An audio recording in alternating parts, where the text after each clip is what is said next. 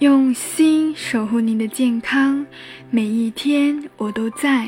您好，我是您的健康小管家景红，欢迎收听减肥说。如果你喜欢减肥说分享的每一次内容，记得订阅关注我的栏目哦。六月二十一日呢，《千与千寻》在中国内地影院正式再次公映。它是唯一一部同时斩获奥斯卡与柏林金熊奖的动漫电影。在中国，一百零七万人打出豆瓣九点三分，是宫崎骏作品中评分最高的一部。几乎所有人都承认，长大后再看《千与千寻》呢，他们都有了全新的体会。不只是他们，我也是。《千与千寻》是给孩子们的动画，但里面的人物从来不是黑白分明。不仅仅是无脸男的疯狂进食导致非常的胖，里面还有很多吃东西的镜头。不要再吃胖了，会被杀掉的。千寻对父母说的这句台词流传甚广，常常成为人们减肥时的警句。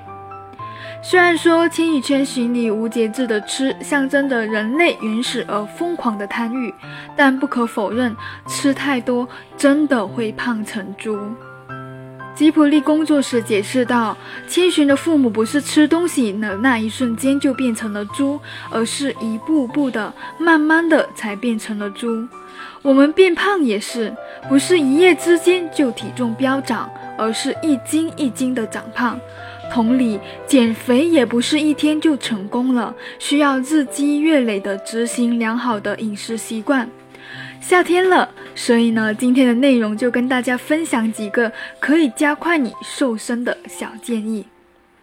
首先，第一个，我们要少量多次的进行水分的补充。夏季炎热呢，汗液流失较多，最重要的就是水分的补给了。少喝碳酸类的饮料，多喝白开水。绿豆汤和淡盐水等等，这些不但能够解暑降温，还能够解毒润肠。但需要注意的是，补充水分一定要少量多次，喝太多呢会影响到胃部营养成分的代谢吸收；喝太大口呢也会引起头晕、胃部痉挛等等。所以呢，减肥的人群呢，一天的总饮水量控制在两千到两千五毫升左右。第二个小建议就是别为了减肥拼命的捂出汗。很多减肥的女性朋友呢，认为夏天排汗可以减轻体重，实际上轻微的出汗就是帮助维持我们人体内温度的平衡，和燃烧脂肪的关系并不大。为了减肥，过度的排汗可能导致人体细胞内的水分被大量的排出，而此时即便大量饮水也无法及时的补充细胞内的水分，很可能会导致人体的脱水，造成眩晕甚至昏迷。所以呢，比如说像利用暴汗服来减肥的话，是不可取的。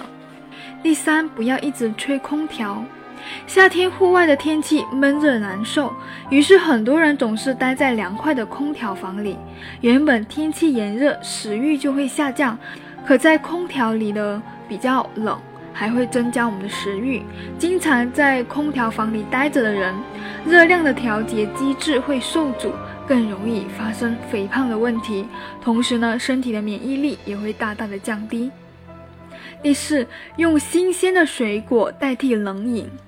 炎热的夏天呢，美味的冷饮是最让人无法抵制的诱惑了。但是如果总是随心所欲的拿起冷饮就喝，容易导致热量摄入过多，造成赘肉的堆积。一些含糖的饮料啊，碳酸饮料等。碳酸饮料等等都含有非常高的热量，想减肥的朋友们呢要慎重，特别是运动后的小伙伴，如果想要清凉一下，可以用一些新鲜的含水分比较高的水果来代替这些冷饮，像西瓜、苹果、猕猴桃、葡萄。香蕉等等都是夏季减肥解暑、补充能量的一些好选择。但是呢，在营养均衡的保持下，水果每天建议在两百克左右。第五，把握正确燃脂时间。我们都知道，夏季的阳光照射最为强烈，人体出汗较多，因此何时运动和运动多久都十分的关键。